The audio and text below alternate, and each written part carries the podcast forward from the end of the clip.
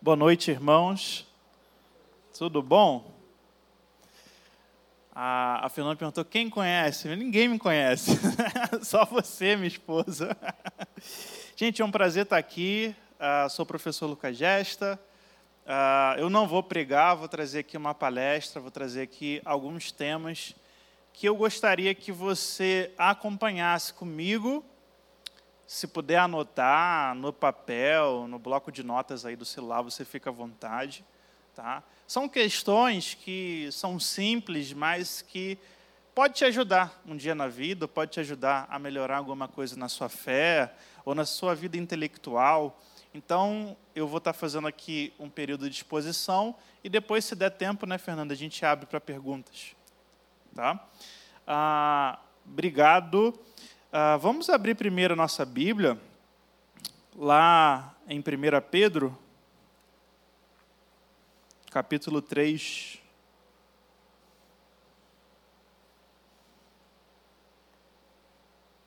Primeira Pedro 3,15, quem achou diz amém. Então ninguém achou. Só a irmã aqui. 1 Pedro 3,15.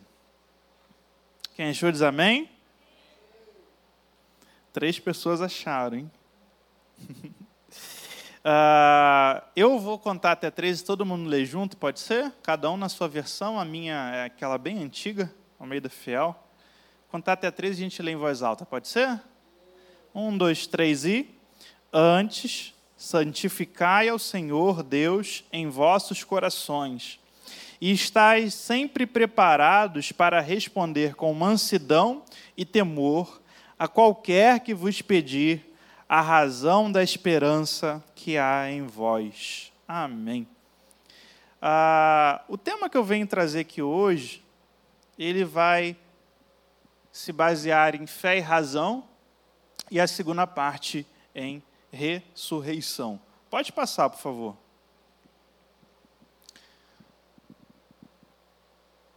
Quem aqui já viu esse filme? Entrega a idade, né? Nossa, ninguém, só o irmão lá? Nossa, eu estou me sentindo muito. Ah, também. Me sentindo muito sozinho. Quando eu era adolescente, eu assisti esse filme. E. O que, que ele diz? Você, ele, o Antônio Bandeiras. Quem sabe que é o Antônio Bandeiras? Só para ver. ele está novo aqui. O Antônio Bandeiras ele é um sacerdote católico, ele é um pesquisador do Vaticano que ele é enviado para Jerusalém para investigar uma descoberta, uma descoberta terrível, o túmulo de Jesus Cristo com a ossada dele. E lá ele encontra também um pesquisador judeu, e ambos estão trabalhando para identificar realmente que aquilo ali era o túmulo de Jesus com Jesus lá dentro, ou seja, toda a fé cristã seria abalada com aquela descoberta. Porque se Jesus estava lá dentro crucificado e morto, ele não tinha ressuscitado. E o filme, ele trabalha toda a crise na fé violentíssima que vem na vida do Antônio Bandeiras, que é um sacerdote católico fiel, que crê, mas que agora ele é obrigado a ter que provar que toda a fé dele é vã, porque Cristo, na verdade, não ressuscitou, porque estava na frente dele ali ah, o corpo com ah, ah, as mãos furadas, os pés furados, o, o, o buraco do lado, o pesquisador judeu comprovando tecnicamente o selo do túmulo, tudo aquilo ali. E eu lembro que eu tinha talvez 13 ou 14 anos, aquele filme estava abalando minha fé de uma forma tão profunda, e eu ficava torcendo, não, esse não é Jesus, esse não é Jesus. Esse não pode ser Jesus. Eu não vou contar o spoiler do filme, não. O que, que acontece no final. Mas a pergunta que eu queria trazer aqui inicialmente, e está escrita aí, o que você faria, presta atenção, o que você faria se alguém um dia provasse que a sua fé não é real. O que você faria se chegasse algum cientista, se chegasse algum estudioso e falasse: Eu tenho comprovação química, física, histórica, que a sua fé é falha. Mentiram para você a vida toda. Você já se perguntou isso alguma vez? Porque hoje a gente está exposto 24 horas na internet. E a internet ela é o tempo todo ah, de pesquisadores e sofistas, cientistas e sofistas, né? pessoas que buscam a verdade, pessoas que buscam convencer com a mentira. Né? E a gente é bombardeado com informações o tempo todo. E eu recebo também o tempo todo perguntas de pessoas que estão em dúvidas na fé, que entraram em crise na fé por conta de alguma informação que leu ou assistiu na internet. Já aconteceu com alguém isso aqui? Você entrou em crise na fé porque alguém disse que a Bíblia erra, ou alguma coisa sobre Jesus, alguma coisa sobre a Páscoa, alguma coisa sobre Moisés, Abraão. Só a irmã ali, mais ninguém? Eu já, tá? Eu, ao longo da vida, já entrei várias vezes em crise na fé por conta de informações. Eu lembro que quando eu cheguei na faculdade de História, ah, tinha um professor ah, que ele era anticristão radical, né? Ele era um professor de história antiga, mas dentro daquela, daquela via de marxismo estruturalista, dialético, bem, bem forte, bem radical. E ele quase não dava muita aula, né? ele mais enrolava, mas eu lembro que nas aulas que ele dava, ele gostava de atacar o cristianismo. E numa das aulas de Egito, ele falou: a Bíblia mente, porque diz que o povo de Israel foi escravo no Egito, e no Egito nunca teve escravidão. eu tinha acho que 17 anos naquela aula. Estava no primeiro semestre da faculdade ou no segundo. É 17 e 18 anos. E ali ele debochou né, da fé, ele, ele trouxe um dado que ele disse ser histórico. O povo de Israel nunca teve escravo no Egito porque não existia essa instituição lá. Só existia a servidão, que era um trabalho compulsório do Estado. Enfim, aquilo me deu uma crisezinha na fé. Passou os anos, eu troquei de faculdade, porque eu fui morar no interior. E aí fui para essa, essa faculdade que a Fernanda falou, Fundação do André Arco Verde.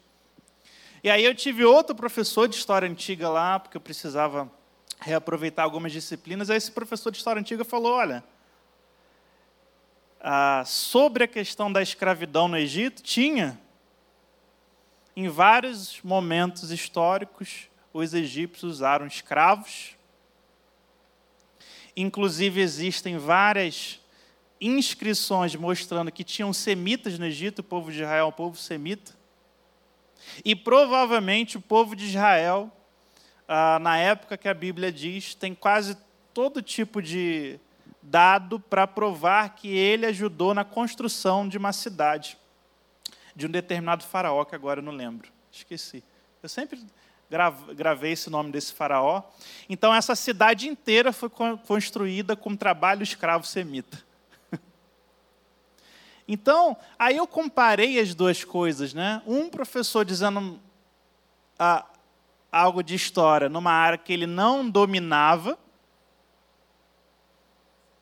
mas na faculdade é assim, um professor chega e dá várias aulas, igual no, no colégio hoje em dia, e outro especialista. E aí eu lembrei, né, porque já tinha passado um ano, nossa, outro professor disse aquilo, deu, é, atacou a Bíblia, colocou dúvida na, na fé e na mente, no coração de várias pessoas, e na verdade ele estava errado. Ele não estava dizendo a verdade. E o tempo todo, irmãos, o tempo todo aparece bombardeios sobre a Bíblia, sobre teologia, sobre ser um cristão protestante, ser um cristão batista, ser um cristão evangélico. O tempo todo a gente está sendo bombardeado com informações. E sempre foi assim. Hoje a gente é bombardeado mais e, e, e mais tempo por conta da nossa exposição na internet. Mas desde que o cristianismo surgiu, ele é atacado de todos os lados por filósofos, por retóricos, por chefes e líderes de outras religiões. Desde que o cristianismo surgiu, os cristãos eles são obrigados a defender a sua fé. E na defesa da sua própria fé, para ensinar os irmãos da igreja, para defender a fé diante das perseguições, sejam elas físicas, né, assassinatos, espetáculos públicos, seja defender a fé através de ataques intelectuais, é daí que a nossa teologia ela vai se formando. Os grandes teólogos da antiguidade, que hoje a gente chama de pais da igreja, né? quem aqui já ouviu falar dos pais da igreja? Tertuliano, Irineu, João Crisóstomo, enfim, Orígenes. Os pais da igreja nada mais eram que pastores, no nosso conceito hoje, homens que cuidavam de igrejas e que deveriam proteger o seu rebanho intelectualmente. E porque os ataques eram muito fortes, eles eram obrigados a estudar o que havia de melhor na sua época, estudar filosofia. Né? E tudo aquilo que a filosofia comportava: retórica, gramática, metafísica, filosofia natural, enfim, lógica. E aí, dentro dessa, dessa etapa dessa liderança cristã, o cristianismo ele inaugura né, grandes pensadores que foram fundamentais para a história do cristianismo, mas também para a história da humanidade.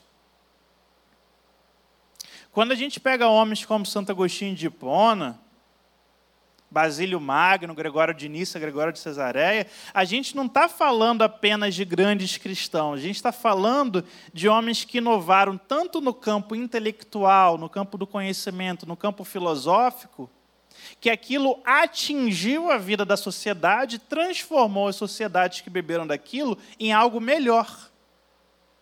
Tanto é que a universidade, aqui é culto universitário, né? Ou mais ou menos tudo bem. Quem está na universidade ou já se formou? Aqui. Maioria, né? A universidade é uma criação dos cristãos. Não foram os gregos, não foram os romanos, não foram os árabes, foram os cristãos que criaram essa universalização de saberes. E de onde que ela começou? De dentro de mosteiros, onde monges cristãos ficavam 24 horas lendo a Bíblia, lendo teologia, lendo textos de filósofos antigos, lendo textos de filósofos contemporâneos, inimigos do evangelho e tal, defendendo a fé. E aí, irmãos, dentro de tudo isso que eu estou falando, eu quero extrair três ideias de três pais da igreja para a gente pensar um pouquinho essa relação entre fé e razão. Fé é aquilo que você crê, e razão você pode também usar a palavra entender, compreender, pensar. Fé e pensar. Fé e compreender. Fé e entender. Amém? Amém? Se fosse lá no Rio, o pessoal estava gritando. Acho que o paulista é meio, é meio quietinho, né?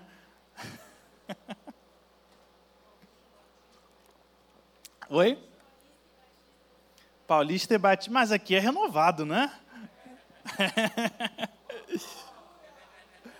Ih, tá fraco. Ó, eu sou batista da, da CBB. Tradicional, pessoal. Lá tá mais quente que aqui, irmão. Tô brincando. Pode passar, por favor. Eu quero fazer uma pergunta para vocês. Quero que você se pergunte para si, tá? Pergunta para si mesmo. Você crê para entender? Ou você entende para crer? Você crê para entender? Ou você entende para crer? O que vem primeiro na sua vida? A fé ou a razão?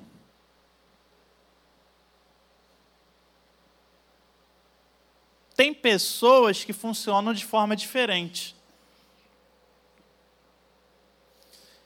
Tem gente que, para você levar para a igreja, para você convencer de alguma coisa, pessoas que se converteram, elas precisavam que alguém explicasse. Tem alguém aqui assim? Não, me, me prova. Eu preciso entender primeiro para saber se não é mentira. Eu preciso entender primeiro para saber se não é mito. Eu preciso entender, compreender primeiro para saber se eu não estou sendo enganado. Que no senso comum é o tal do Tomé, né? Eu preciso ver para crer. Tem ninguém aqui assim? Tem outras pessoas que não precisaram de uma explicação inteira para ir para Cristo que não precisaram de explicações teológicas, sistemáticas, científicas para entender que Jesus é o Salvador. Mas essa pergunta é válida em todo tempo. Por que, que você está aqui? Qual o motivo de você estar buscando a Deus? Ainda mais hoje, por exemplo, eu sou bisneto de evangélico. Meu bisavô veio da Espanha, chegou aqui em São Paulo, se converteu. De lado de mãe e de lado de pai, sou neto. Eu sou a terceira, quarta geração de evangélicos. Hoje há uma geração gigantesca que nasceu na igreja, que está na segunda, na terceira, na quarta geração de evangélicos. Filhos, netos, bisnetos de crentes. É? E eu sempre que estou falando para esse público, sempre pergunto: por que você está na igreja? Seu pai te levou?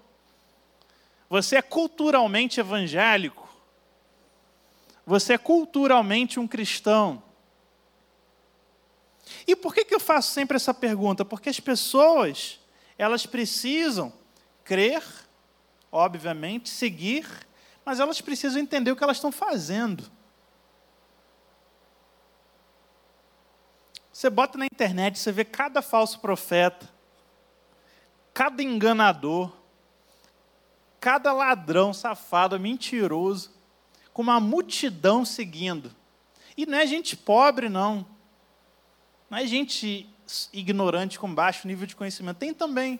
Mas você vê médico, engenheiro, você vê grandes comerciantes, gente rica, gente milionária seguindo aqueles caras. Se pergunta: por que, que o cara está fazendo aquilo, gente? Ninguém está vendo que ele está sendo enganado.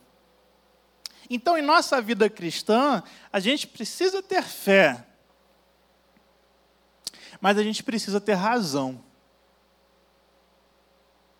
Em nossa vida cristã, vai ter momentos, talvez a maioria deles, que é sua fé que precisa funcionar, que precisa ocorrer.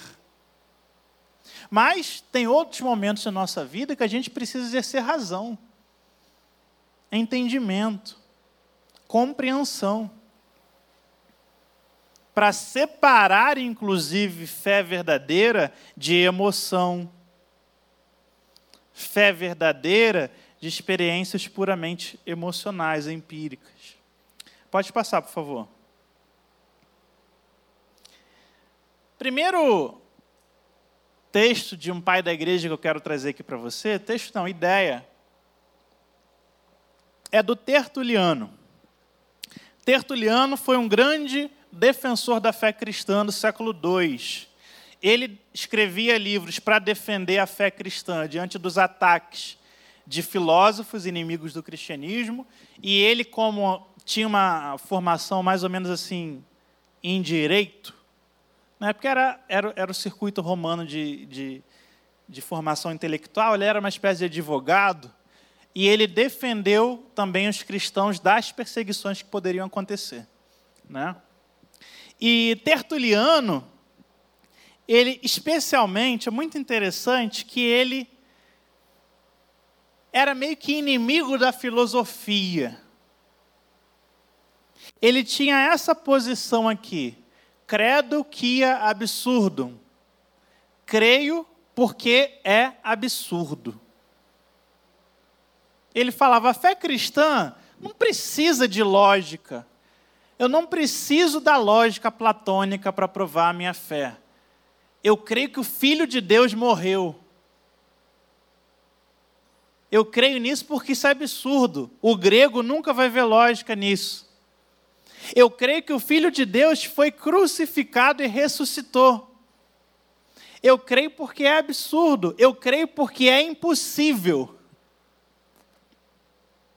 Tertuliano, apesar de ter uma formação filosófica e também de ter uma formação dentro do estoicismo profunda, ele estava atacando aqueles que queriam ah, provar o evangelho, fechar o evangelho, fechar a morte, a ressurreição, o monoteísmo cristão, mesmo que a gente creia em Deus Pai, Deus Filho e Deus Espírito Santo, dentro de um padrãozinho neoplatônico daquele momento. Então, a postura de Tertuliano é muito interessante, porque ele não está nem aí se é lógico, se é racional, se é bonito dentro da estética, se é bonito dentro do padrão racional da filosofia. Ele cria.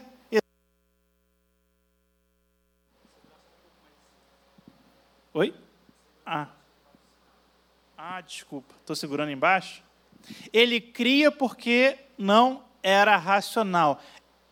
A mensagem de Cristo, a nossa fé, ela é tão absurda que só pode ser verdadeira. Isso ele dizia. E isso é muito interessante, porque eu vou linkar isso com o próximo tema, daqui a dez minutinhos. A fé cristã, ela é totalmente fora do padrão do que os povos, as grandes religiões ou os grandes filósofos buscavam de superior. Tertuliano ele escreveu, ah, aliás, é graças a ele que você tem o nome Trindade, doutrina da Trindade, é graças a ele que você fala Antigo Testamento e Novo Testamento. Foi ele que criou isso também. Enfim, ele fez muitas coisas. Então, primeiro ponto, eu creio porque é absurdo. Pode passar. Opa. Segundo ponto, esse aqui todo mundo conhece, Agostinho de Hipona. Quem conhece Santo Agostinho aí, levanta a mão. Maioria, né? Quem não conhece, conheça. Agostinho de Hipona, ele tinha um trocadilho. Tá? Agostinho de Hipona foi um dos maiores pensadores, teólogos, filósofos cristãos de todos os tempos. Toda a base da nossa teologia basicamente passa por Agostinho aqui no Ocidente. Tá? Seja católico, seja protestante, você vai beber de Agostinho. A reforma protestante é um grande debate sobre Agostinho e Tertuliano também, inclusive. Enfim. E Agostinho dizia o seguinte: creio para entender. Depois ele fala o contrário. Entendo para crer. Agostinho, ele entendia que a fé, ela é um dom de Deus. A fé não está aqui dentro, a fé é externa, é Deus que coloca a fé. A fé, na verdade, a inteligência, o entender, os filósofos cristãos antigos, os filósofos cristãos da escola de Alexandrina, de Alexandria, inclusive entendiam que o próprio ato de você compreender, eu sei que isso aqui é cinza, eu sei que aquilo ali é uma cadeira, e eu sei que isso aqui é um microfone, e eu sou um ser humano. Essa própria capacidade de entender as coisas vem do Logos, vem de Cristo. Né? Mas a, a fé salvífica, crer em coisas mais profundas, como a humanidade e a divindade de Cristo, a Trindade, o sacrifício de Cristo na cruz, o sacrifício vicário, a ação do Espírito Santo. Isso é a fé salvífica, ela vem de fora, ela vem de Deus para você. Então, em um primeiro momento, você crê Porque a fé veio e Deus te escolheu, e você entende, mas tem o segundo momento, o momento em que você entende para crer. Porque um foi o momento que eu entreguei minha vida a Cristo, que você entregou a vida a Cristo. Talvez não fosse um momento de muita compreensão, fosse um momento mais ah, piedoso, mais espiritual, foi num culto, foi numa fase difícil da sua vida. Mas a partir daquela parte da sua história, a partir daquele momento, e você começou a frequentar os cultos, assistir a escola bíblica dominical, ver pregação, não começou a surgir dúvida? Ou não? Todo mundo tem a fé perfeita aqui, ó, que glória. não precisa nem para o céu. Chegar lá vai dar banho, né? O pessoal está tímido. Chegou aqui vai ter dúvida. Por isso que nós batistas temos escola bíblica. Foi uma das bases da fundação da Igreja Batista aqui no país. Culto e EBD. Escola bíblica, aquele espaço de você. Antes das redes sociais, a gente só tinha EBD.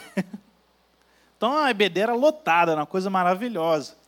Porque como você não tinha redes sociais, a internet ainda era, ainda tinha pouca coisa, era blog, era bem ruim.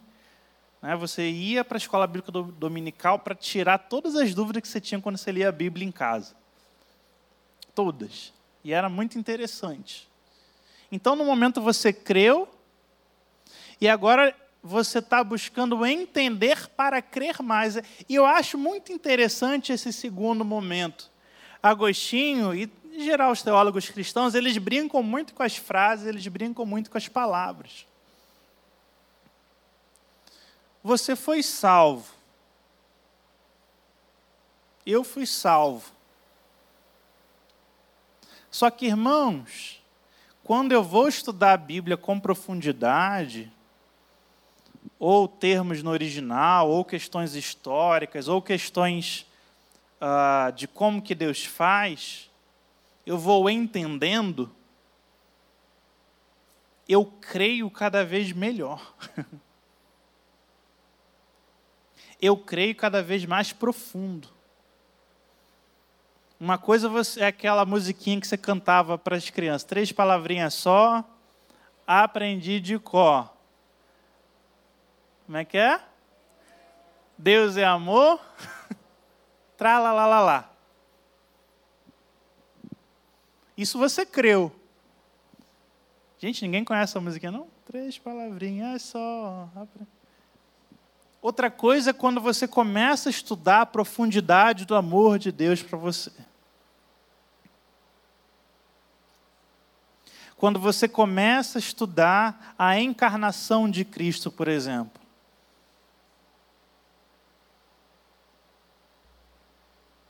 Quem aqui já foi abandonado? Quem aqui já passou fome? Quem aqui já passou frio? Quem aqui já teve uma dor no dente, uma dor de barriga? Quem aqui já teve azia? Imagina um Deus que passa isso por você. Imagina um Deus que sente abandono, sente medo, que vê o amigo morrer e chora. Então, uma coisa era tralalala, Deus é amor, tudo bem. Outra coisa é você aprofundar isso, você entender a razão, se encontrar com os aspectos da fé e do acontecimento, e aí a sua fé, a sua vida cristã se tornar profunda. Então é isso que Agostinho está fazendo. Agostinho, ele basicamente ele escrevia livros contra Chegou alguém aqui, te perguntou alguma coisa, duvidou da sua fé, ele ia lá e um livro. 300 páginas. É? A obra de Agostinho em português é a obra mais traduzida em português de todos os pais da igreja, mesmo assim ela deve estar em 50% de tradução. Somente a editora Paulos tem feito a série patrística. Então ele tinha obra contra Pelágio, contra os. Uh, Lembra aí, amor, aqueles primeiros filósofos. Que a minha esposa também fez história da igreja, então. Esqueceu também? Enfim, ele tinha obra contra filósofo, contra herege, contra inimigo da fé. Oi? Os maniqueístas, obrigado. Perfeito aí. Tá, tá, tá na ponta da língua.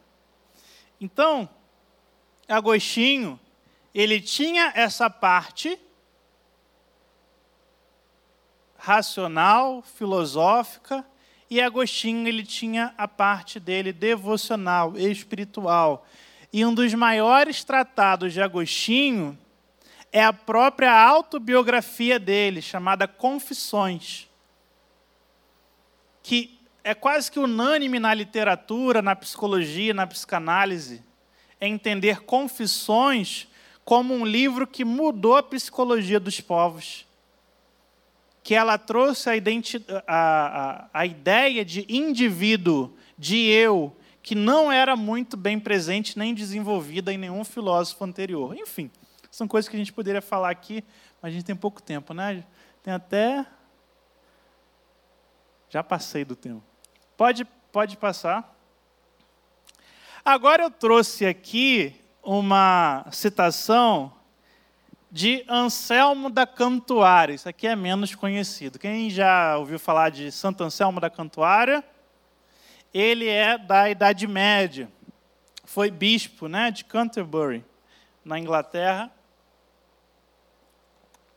E Santo Anselmo, ele também estava defendendo a fé contra o novo aristotelismo que estava entrando na, no cristianismo e muita gente estava perdendo a fé, tinha um, um, uns tipos meio ateus que estavam surgindo na época. E ele vai, ele vai criar um grande tratado filosófico de defesa da existência de Deus. Tá? E vai criar nesse grande tratado chamado argumento ontológico, que é um argumento que os apologistas cristãos usam até hoje para defender a prova da existência de Deus.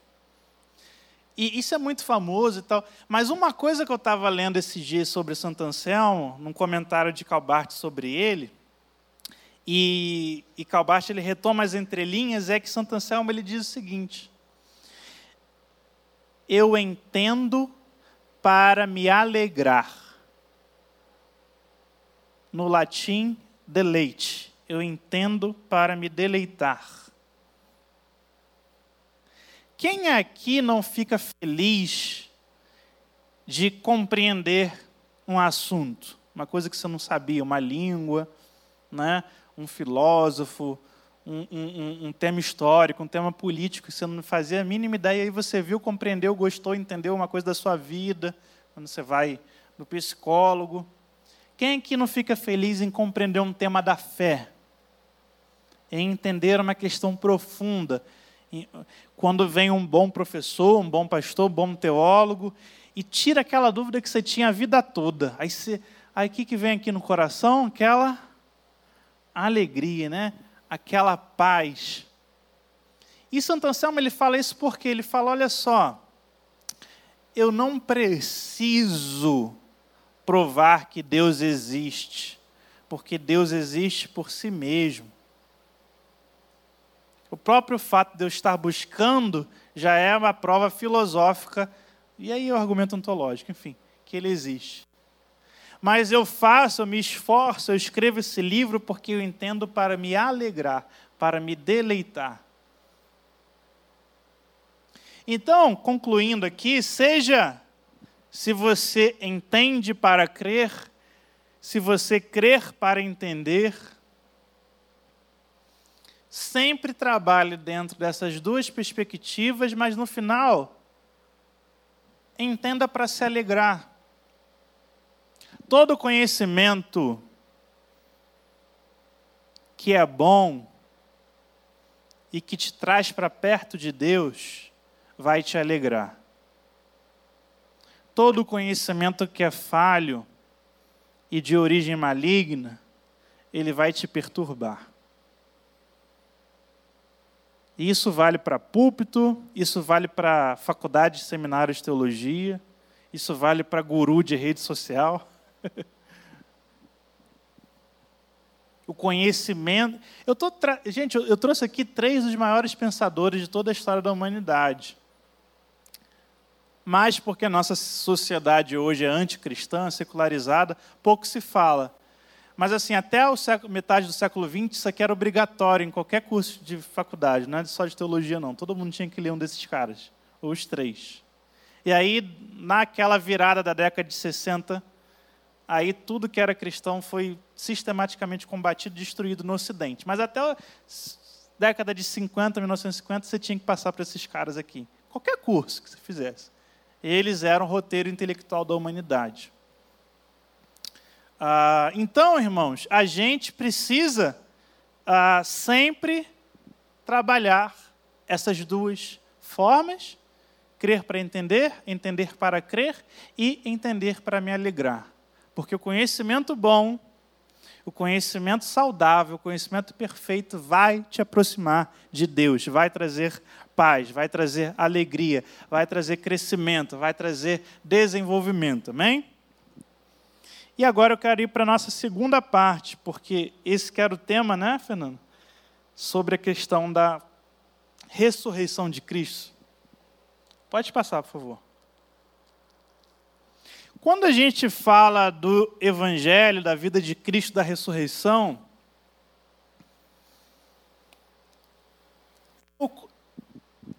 eu, como historiador, às vezes eu até brinco assim, de forma meio soberba, falar, ah, defender a fé em Cristo é muito fácil. Isso aí é bobeira.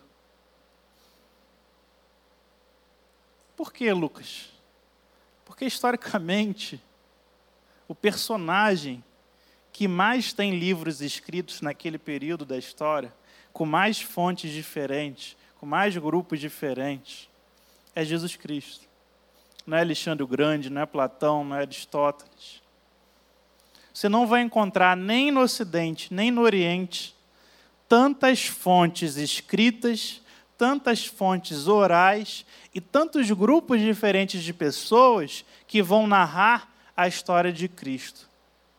Não existe fonte nem autores que, que, que cheguem a talvez 20% do que existe de documentação da própria vida de Cristo. Então, teoricamente, tecnicamente, tipo assim, tem um padre lá na internet, um ex, o cara que se diz ex-padre, que ele fica provando que Jesus não existiu. Isso dentro da academia é absurdo. Isso dentro da academia é burrice. Dentro da academia há outros debates sobre a vida de Jesus Cristo, mas ninguém dizendo que não existiu. Isso é absurdo. Mas está lá o padre, ex-padre, no YouTube, tirando a fé de, entre aspas, tirando a fé de um monte de gente, falando um monte de baboseira. Mas por que, que há uma diferença gritante entre as histórias de Jesus e das outras religiões? Primeiro, os deuses dos povos, eles todos nasceram, viveram e existiram em tempos imemoráveis, em tempos que a humanidade não existia. Mitra, Apolo, Dioniso, e inclusive ah, os semideuses gregos e os grandes personagens, por exemplo, Hércules e outros ah, personagens heróicos, ah, mesopotâmicos, chineses, orientais, todos eles não são datáveis. Eles são dos primórdios dos tempos. E é por isso que a gente usa a palavra mito. Então a deusa da, dos céus se uniu, a deusa da terra teve um caso com Deus do céu, se uniu, criou filhos, esses filhos, cada um é responsável pelo fogo, outro pela ferramenta, outro pela irrigação, outro pega uma carruagem no sol, Deus Hélio, né, e, e, e tira o sol, aí aparece o Deus que pega uma carruagem e traz a lua. Então, gente, a religião mundial, até o momento, sempre foi baseada nisso. Qual é a diferença gritante? Pra... E, gente, é uma coisa tão simples que eu estou falando. Cristo, todo mundo estava lá e viu. não é um Deus. A diferença é tão gritante que no credo apostólico, creio em Deus Pai, Criador dos céus e da terra, no seu Filho Jesus Cristo, diz assim: padeceu, ou seja, morreu sob Pôncio Pilatos. Ou seja, esse Deus que eu adoro, eu digo até quem foi o homem que mandou matar. E é claro que não existe hoje, mas na época, se você quisesse, ainda pegava o, o processo. Porque Jesus Cristo foi crucificado como o inimigo do Estado. E todo inimigo do Estado recebia morte de cruz, morte exemplar. Esse processo era registrado. Então, primeiro passo, se passa no tempo presente.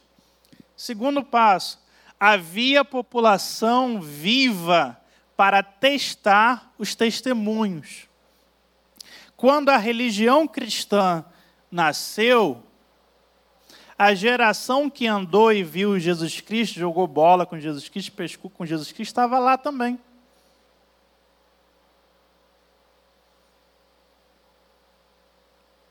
Todo mundo sabia quem era esse Jesus da Galiléia ou esse Jesus de Nazaré. Se alguém duvidasse, eu poderia chamar pessoas que estavam lá e, e, e viveram com ele. E é óbvio quem são as 12 pessoas ou as 11 pessoas que viveram com eles e levaram essa mensagem? Os apóstolos. Mas junto com os apóstolos, mais 70 pessoas. Né? Os discípulos do chamamento dos 70. E isso de homens, porque você tinha todas as outras mulheres que andavam e percorriam. Então, quando a gente fala do nascimento de uma religião, não existe nenhuma religião que tenha nascido dessa forma como o cristianismo determina, até aquele momento. Tá? Pode passar.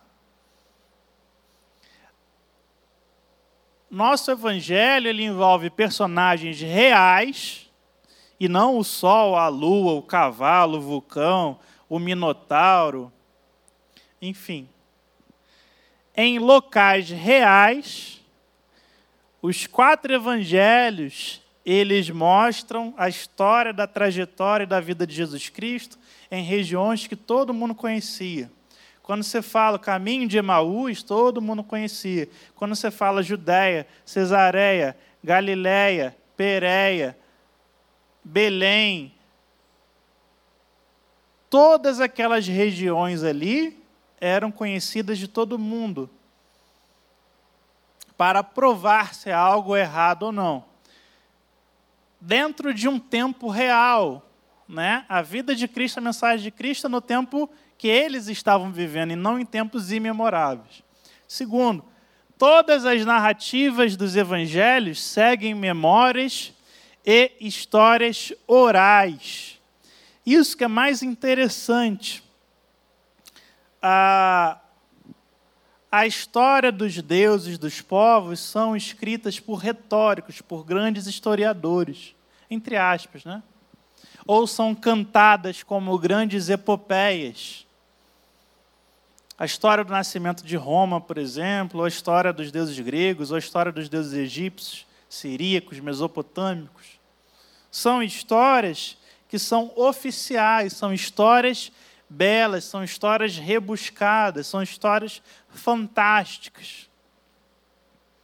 As histórias sobre Jesus Cristo foram escritas como se fosse jornal. O cara via, falou: não, vamos pegar aqui o que dá para falar para a igreja. Por que, que a gente fala comunidade lucana, quem já estudou teologia, né? Joanina, Marcana, Mateana essas comunidades são igrejas. Então, as igrejas para as quais Mateus endereçou seu evangelho, ali vão estar personagens da vida de Jesus Cristo e locais que ele passou, de pessoas que frequentavam aquela igreja e conheciam. E talvez até, sei lá, Zaqueu, qualquer um que estivesse vivo ali, estava presente naquela igreja e poderia comprovar. Por isso que os quatro evangelhos eles vão citar às vezes personagens e locais diferentes por onde Jesus passou.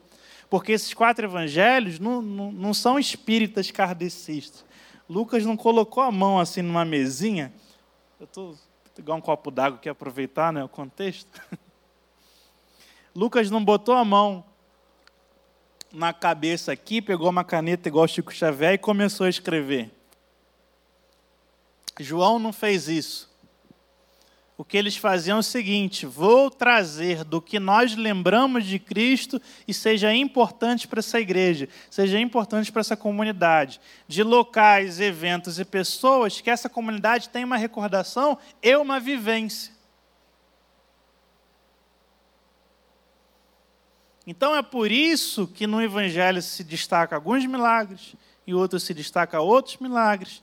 No Evangelho se traz um Jesus Cristo falando mais para um público judeu, no outro Evangelho, como João, Jesus Cristo falando para um público mais helênico, falando de logos, falando de verdade, fazendo dialética. Né? Terceiro, as narrativas de todos os evangelhos expressam a cultura real de todos os povos. Por que Jesus Cristo não podia fazer o milagre no sábado? Por que tinha uma mulher síria? Por que, que, que não podia tocar no corpo do morto? Quem eram aqueles fariseus? A crença dos saduceus, a crença dos herodianos. As pessoas que ouviram o evangelho pela primeira vez sabiam tudo o que estava acontecendo, sabiam os significados das parábolas de Cristo, porque era para aqueles povos, povos rurais, povos de pesca, tudo fazia sentido. Então, nada no Evangelho, quando a gente vai ler esse gênero literário né, que foi criado, nada nos quatro Evangelhos parece ser fruto de um grande intelectual, alguém que forjou tempos depois, até porque os evangelhos eles começam a circular de forma oral, primeiramente. E é por isso que tem elementos iguais nos quatro evangelhos. Memórias em comum. Amém, pessoal? Vocês estão me acompanhando? Tá tranquilo? Não? Pode passar, por favor. Agora eu quero falar um pouquinho sobre a ressurreição, porque você vai encontrar na internet. Não, até acredito que tinha um cara lá chamado Jesus que fez um monte de coisa. Mas que ele ressuscitou, não acredito. Isso é invenção dos discípulos. Aí você pergunta por que? Ah, porque ninguém ressuscita, eu não acredito. Então, a, a sua não credibilidade é uma metodologia para provar um fato. Enfim, vamos falar um pouquinho sobre a ressurreição. Dizer que Jesus Cristo ressuscitou, aquelas pessoas que disseram, falar que o líder deles ressuscitou, não acrescentaria em nada para a humanidade. Porque os judeus, uma parte nem acreditava em ressurreição, e os fariseus que acreditavam em ressurreição falavam da ressurreição no último dia. Então, dizer que Jesus tinha ressuscitado ali naquele momento, tanto faz. Para os gregos, para os romanos, mais absurdo ainda. A ressurreição é uma coisa ridícula, ninguém acredita. Então, se essas pessoas estavam preocupadas em inventar uma história, não seria a ressurreição que eles iam usar para inventar, porque é algo desacreditado, des não tinha crédito, não tinha importância. Aquelas pessoas não, se fossem forjar um novo Deus, um novo Messias, um novo Davi, um libertador de Israel, elas procurariam os paradigmas ideais da época. Falar que, que um cara ressuscitou cheio de buraco no corpo ainda, ainda comeu com a gente, Toda vez que Jesus Cristo aparece né, nos relatos dos evangelhos, depois da ressurreição, ele pergunta: Tendes alguma coisa para comer? Parece que ele acordou morrendo de fome três dias, três noites, né? estômago vazio. então, essa não era uma esperança teológica dos principais grupos judaicos, muito menos dos gregos. Os gregos estavam esperando éons que viriam trazer gnose, ou os gregos estavam esperando grandes reis, assim como os judeus, grandes senhores, coisas do universo. Não, apareceu um ressuscitado ali em corpo. Pior ainda, apareceu em corpo físico, que sair para o helênico era tosco. Segundo ponto. Falar que ressuscitou não era algo lógico caso a religião quisesse ser vista, essa que eu já, já falei essa parte, em mundo helênico. A maior dificuldade do cristianismo crescer na evangelização era dizer que Jesus ressuscitou. Porque era uma coisa absurda para os gregos. Não falo os gregos, os povos que habitavam o Império Romano. Coisa absurda. Tanto é que tem que ter tratados enormes dos pais apostólicos, dos pais apologistas, só sobre a ressurreição.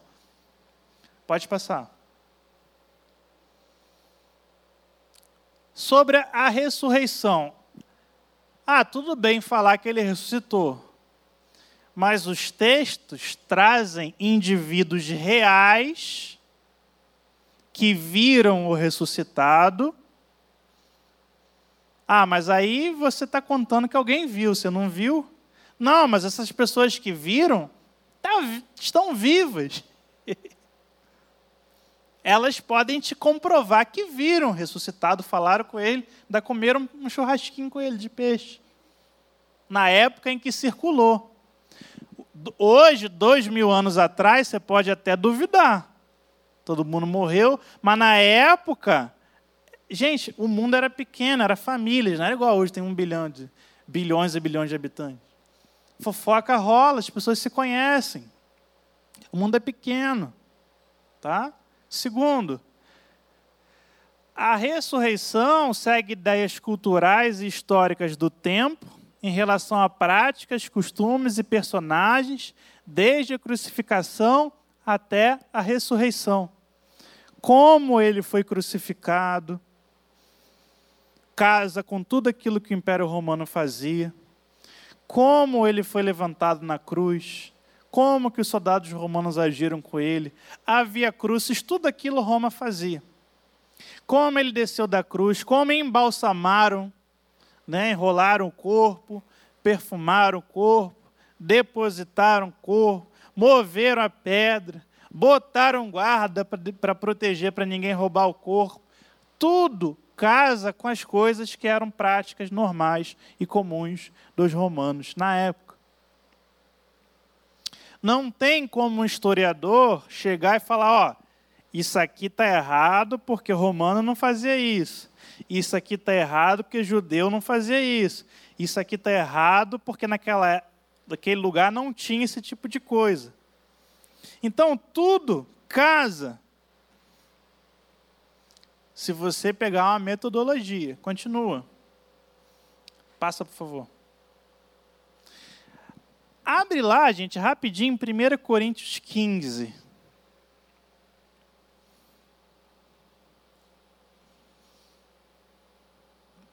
Estou terminando, tá, irmão? Nunca mais vão me chamar, porque eu, aquele palestrante chato que se alonga, né? Como diz Lucas lá na narrativa de, de, de Atos. Paulo se alongava, o garoto dormiu, caiu do último andar, morreu.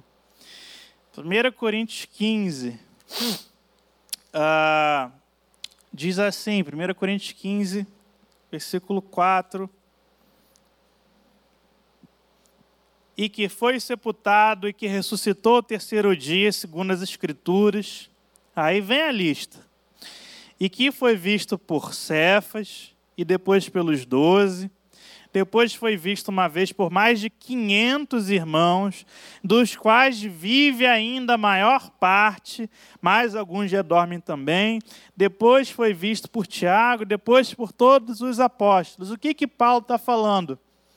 Havia uma corrente você vê como é que isso é, é, profundo. A ressurreição é tão ridícula que havia uma grande parte da igreja de Corinto que cria em Cristo, mas não cria na ressurreição, porque isso não batia com o zeitgeist da época, não batia com o espírito do tempo, não batia com a verdade da época.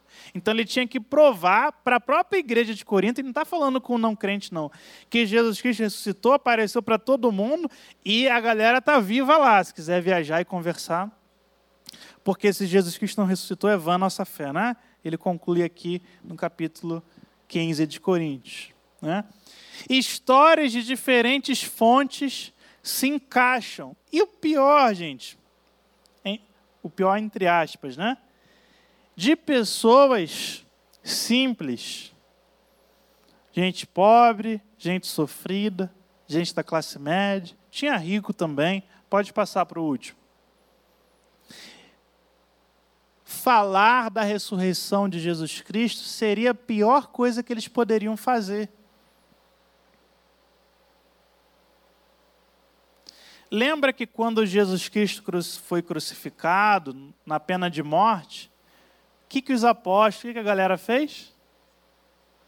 Meteu o pé, um monte de covarde, medrosos.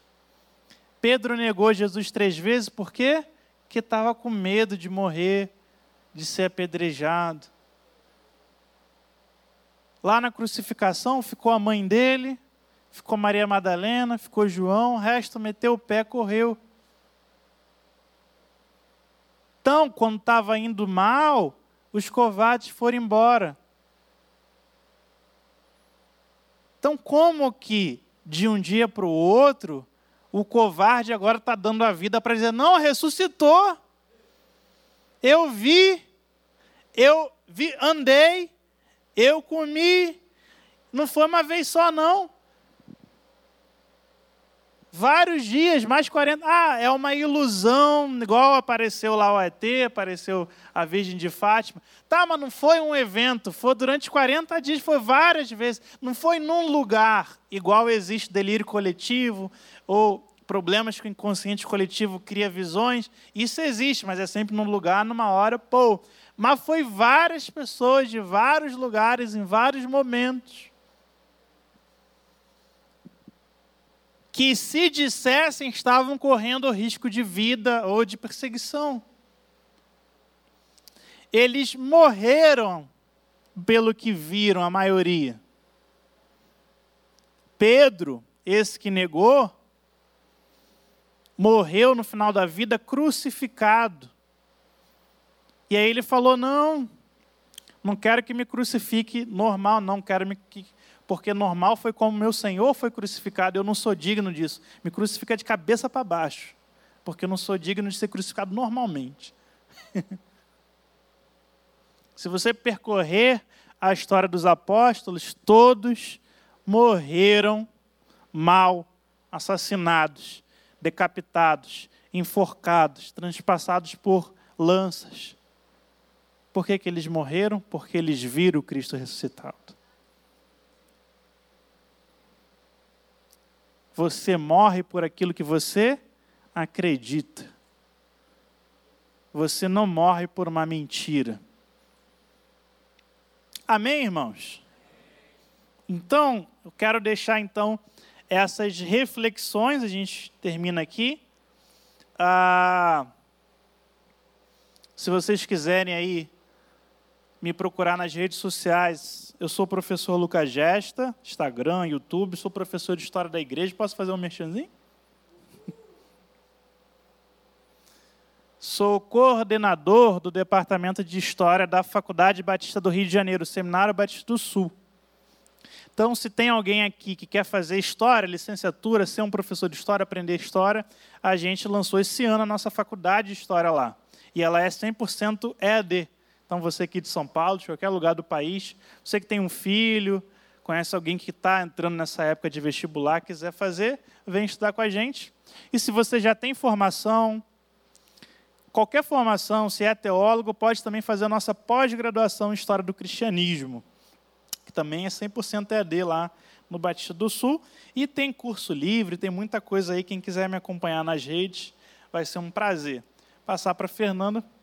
Quero agradecer a paciência de estar me ouvindo até agora, irmão, 9h35. Lá no Rio, essa hora, o pessoal já está em casa, com medo de bala perdida, de assalto, de tanque de guerra, de tiro de ponto .50, mas é verdade. Obrigado, irmão, você vai... Alguém gostaria de aproveitar? Você? Se eu souber responder.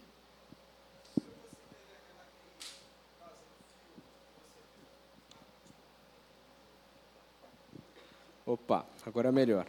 Quando você teve aquela crise por causa daquele filme que você viu que se apresentou no começo da palestra, como é que isso foi resolvido essa crise? Porque você falou que tinha um dado histórico ali, né, que talvez não seria o Messias, que talvez o Messias não teria ressuscitado. Como é que você lidou com isso? Venceu não, isso? Eu não gosto muito de fazer isso não, mas eu vou dar spoiler. No final do filme não era o corpo de Cristo. Mas eu era adolescente, né? E no caso, e isso aí é muito importante, quando eu entrei na faculdade de História, vieram muitas crises. Né?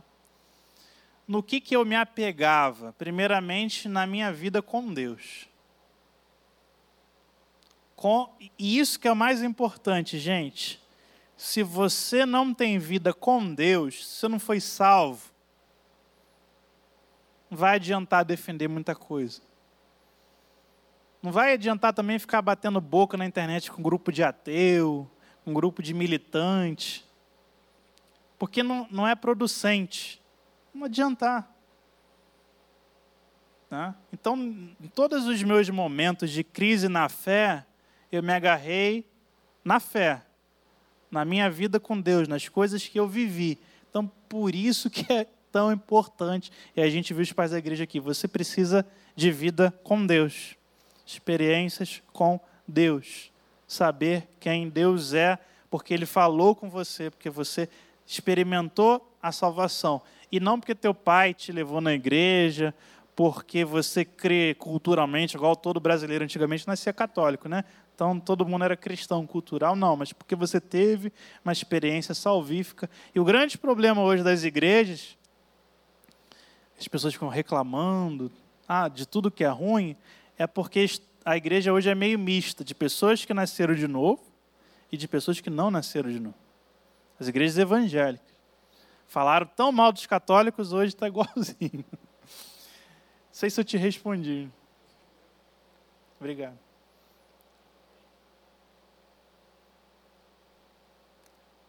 Está todo mundo tímido hoje, né?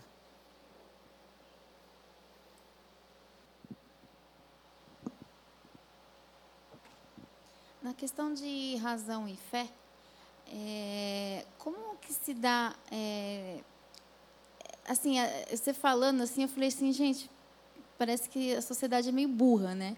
Para entender nos mitos e nessa questão. E, e, por que que se dá tanta incredulidade, assim? Será que é, é acho que talvez é questão da experiência ou só é, pelos fatos a gente só consegue acreditar em Jesus ou se não tiver experiência? Não, eu acho que o que está acontecendo hoje é o seguinte. Nessa época aqui, século 1, 2, 3 e 4, todo mundo odiava os cristãos por não conhecê-los. E a partir do momento que as pessoas conheciam um cristão, uma cristã, ela via tamanha, tamanha santidade, amor, bondade, que aquela pessoa sentia o vazio nela e falava: Eu quero aquilo que o cristão tem, eu não tenho. E é por isso que de religião de meia dúzia de gente, depois se tornou religião de vários reinos, né? e depois do Império Romano. Hoje eu acho que é o contrário, a pessoa ela tem. Você assiste os podcasts, você vê filmes, você vê que as pessoas têm sede de Deus. Mas quando ela conhece um cristão, ela toma uma antipatia, uma raiva, porque os cristãos hoje são muito detestáveis. E é difícil você encontrar um cristão que atrai. Isso é muito importante. Porque ou o cara é cristão cultural, ou o cara é até cristão nasceu de novo, mas ele está envolvido tanto com o mundo, ele está frio, ele vai na igreja, não é pecado. Não fica fazendo besteira que eu estou falando envolvendo no mundo, mas ele está tão frio. Ele está preocupado com restaurante, carro, casa, emprego. Ele não está preocupado em ser um cristão, expor o evangelho. Então, a crise hoje eu acho que é, é de falta de cristãos verdadeiros. Então, a pessoa fica. Gente, hoje lá na Europa, a galera está voltando a crer em Odin, em Thor. É real.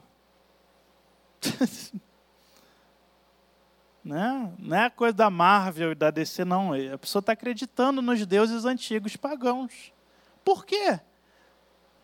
Se lá foi o berço do cristianismo, berço do protestantismo, onde surgiu nossas igrejas, por que, que o cara hoje vê mais sentido em fazer um culto à deusa. Como é que é o nome daquela deusa? Quem assistiu Viking sabe, a deusa da. Deusa mãe lá da, da lagarta. Por que, que aquelas adolescentes, aquelas jovens estão mais preocupadas, vê mais sentido em fazer aqueles rituais lá, que envolvem, às vezes, até sangue, sacrifício animal, se ela foi criada numa família cristã? Porque a igreja não faz sentido mais para ela.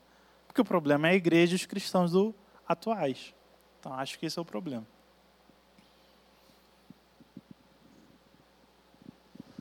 Mais alguém? Se ninguém tem, acho que eu vou fazer uma pergunta. Como ver toda essa questão da sobre fé e razão? Ok, historicamente a gente conseguiu compreender a, essa importância, mas agora como nós fazemos na hermenêutica aplicar para hoje, num mundo pós-moderno, relativista, num mundo que é muito questionado as questões históricas, por exemplo. Ah, mas será que é bem assim? Será que é bem... E um mundo que tem muita informação, mas sabemos pouco. Né? A gente vê muito nas redes sociais. Como fazer essa conciliação de fé e razão, tudo isso que se apresentou hoje, num mundo pós-moderno? O mundo pós-moderno, ele se caracteriza por não estar buscando a razão.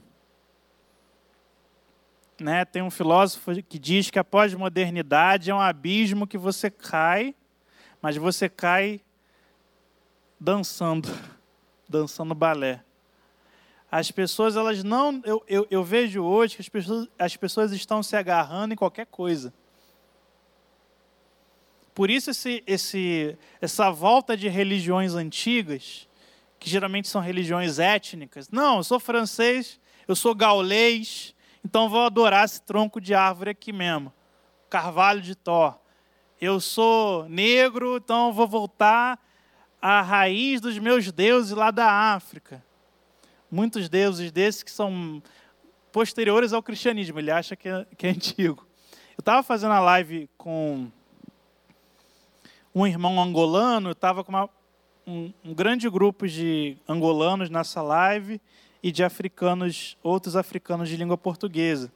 E tinha um rapaz cristão de berço que ele entrou na faculdade de história e abandonou o evangelho porque o cristianismo não era uma coisa africana.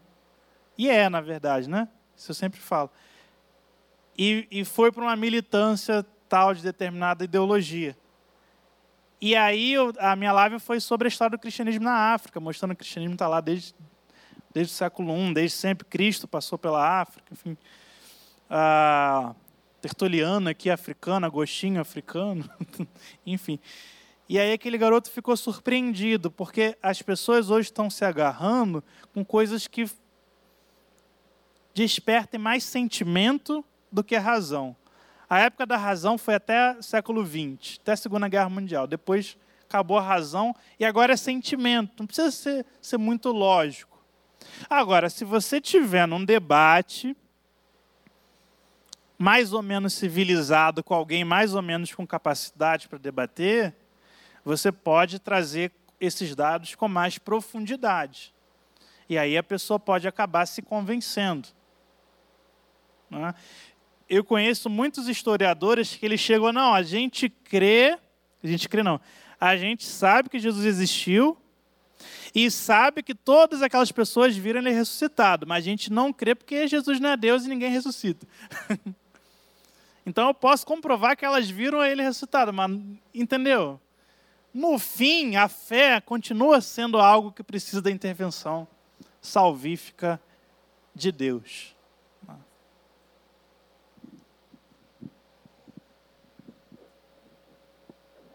Esqueci desse botão. Amém. Então, muito obrigada. Amém? Acordados? Obrigado, gente. Foi bem proveitoso? vai ter que ouvir de novo para poder absorver algumas coisas. A gente vai continuar falando. Próxima. A minha expectativa é que ele tivesse data para o final de mês para facilitar as próximas pregações, as próximas apresentações que vão ficar na minha mão, né?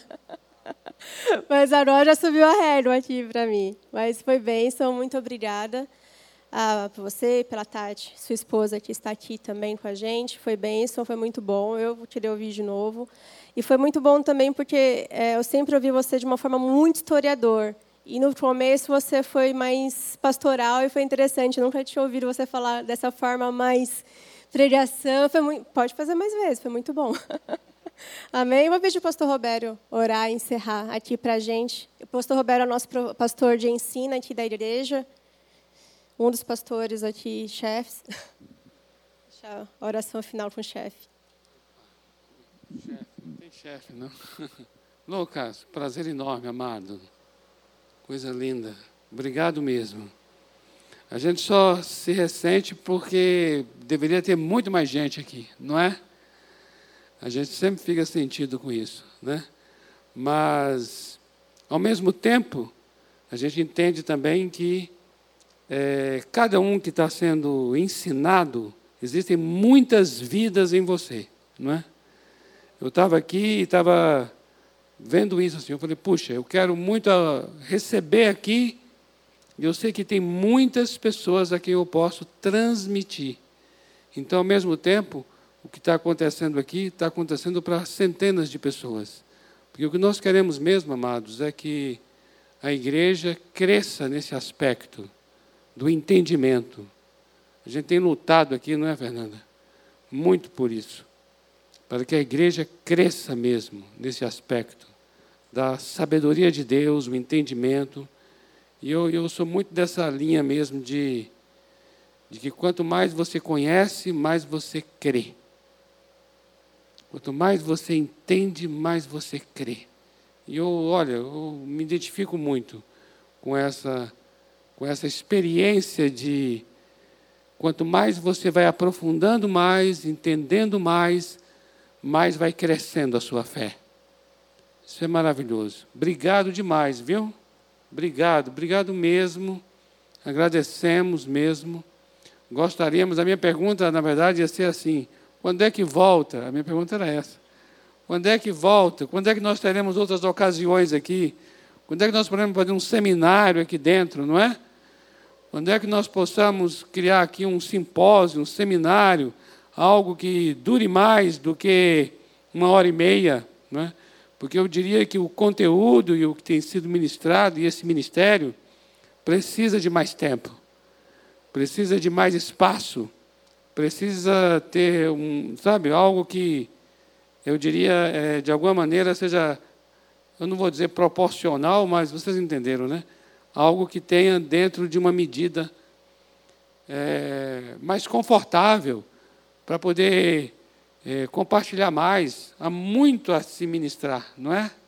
O tempo é muito curto e tem que se desdobrar de um tempo tão curto. Então, eu quero aqui, em nome da liderança da igreja, dizer: ó, seja bem-vindo, tá bom?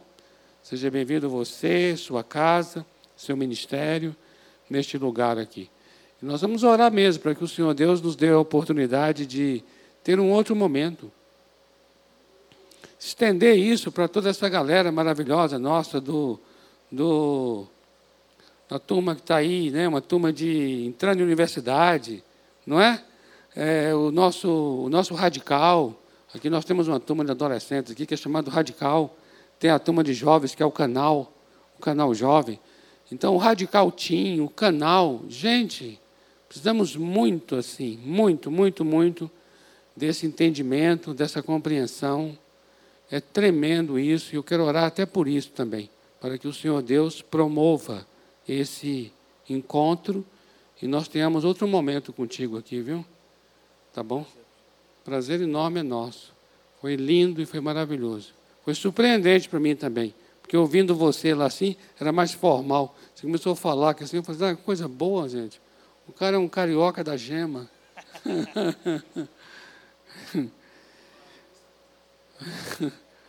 Não.